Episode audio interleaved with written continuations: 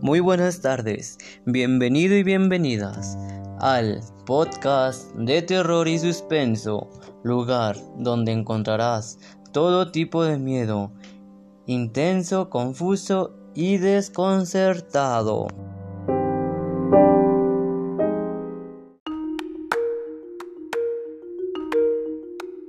A continuación, el día de hoy hablaremos de la escalofriante historia que hay detrás de la bruja de Blair. Así que acompáñame y en el transcurso del audio te iré explicando los sucesos macabros. Comencemos.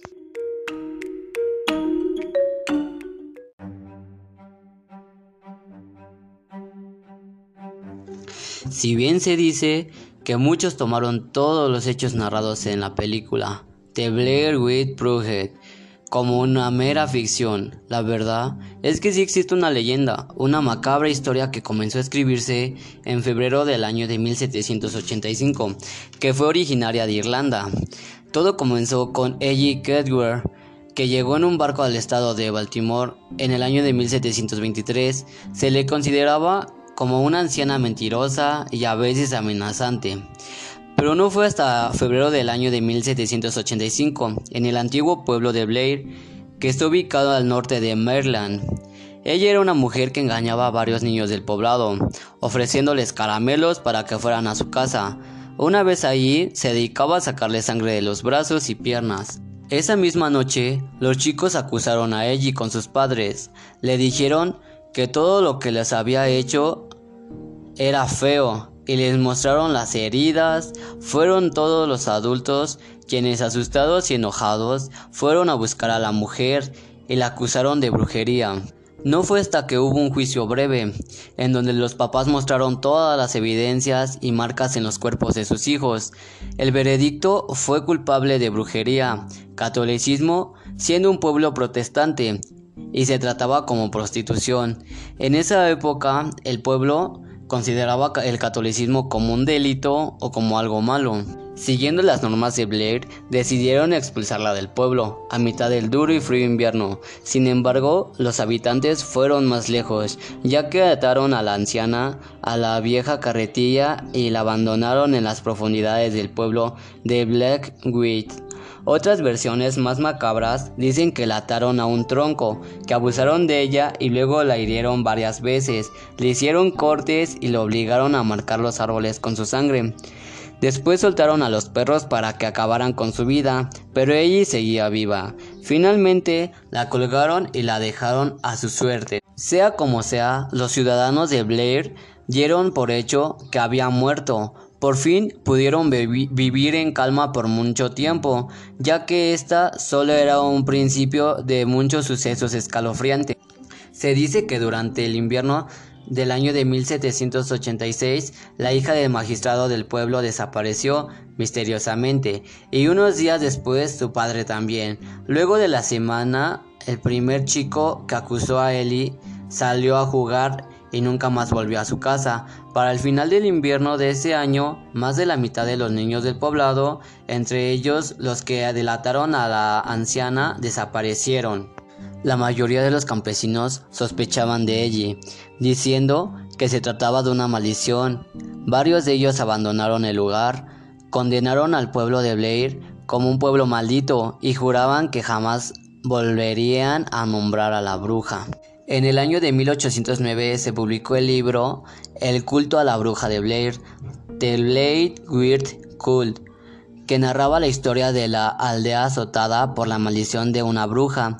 En el desenlace, todos los campesinos le daban caza y lograban atraparla para finalmente quemarla en la hoguera.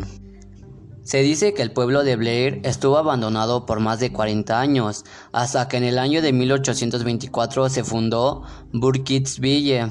Sus fundadores nunca conocieron la historia detrás del terreno que estaba habitado.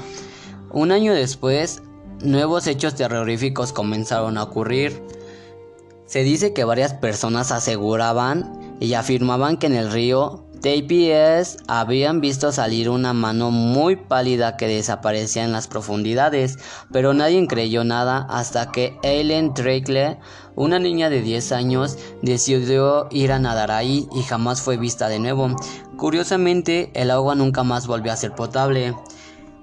El pueblo vivió nuevamente en calma en el año de 1866. Se dice que 62 años después del último acontecimiento, Rabin Weber desaparece de una forma misteriosa, así que varios grupos de rescatistas fueron a buscarla. Afortunadamente la niña apareció por sus propios medios, pero uno de los grupos de, rastreo nunca volvió. Después de varias semanas, sus cuerpos fueron hallados en Coffin Rock, un lugar de Blake Hills. Lo más extraño fue que estaban destripados y atados unos a los otros formando un pentágono. Una vez más, el pueblo goza de varios años de tranquilidad hasta que a finales del año de 1940 y a principios del año de 1941, ocho niños desaparecieron del pueblo. El sheriff creó una organización de búsqueda para poder encontrarlos. Se dice que en marzo de 1941, Rustin Pear, el ermitaño del pueblo, acude al mercado gritando Terminé, por fin terminé, varias veces, por lo cual la policía decide interrogarlo. Y después de cuatro horas de caminata por el bosque, el mismo en el cual había sido abandonada, Ellie Kedwer, llegando a la cabaña de Perth, donde encuentra siete tumbas en el sótano y cada una de ellas ocupa el cadáver destripado de los chicos que eran buscados. En ellos había signos de haber sido usados en rituales diabólicos y varias palabras escritas en Tracitus Flubis, el lenguaje de las brujas. Pero admitió todo y dio detalles sobre lo que pasó. Le dijo a la policía que lo que hizo era sobre una anciana fantasma que vivía en el bosque cerca de su casa. En su declaración contaba que escuchaba ruidos extraños por la noche, asustándolo tanto que empezaba a sufrir, a sufrir insomnio. Comenzó a ver a la mujer y a escuchar su voz en sus sueños. También que ella decidía todo tipo de cosas con muchos idiomas raros, a veces repetido las palabras una y otra vez. Después, después de casi un año de escuchar la voz, Bert se volvió loco. Ella le ordenaba que llevara a cabo tareas absurdas como dormir en el sótano y siempre obedecía.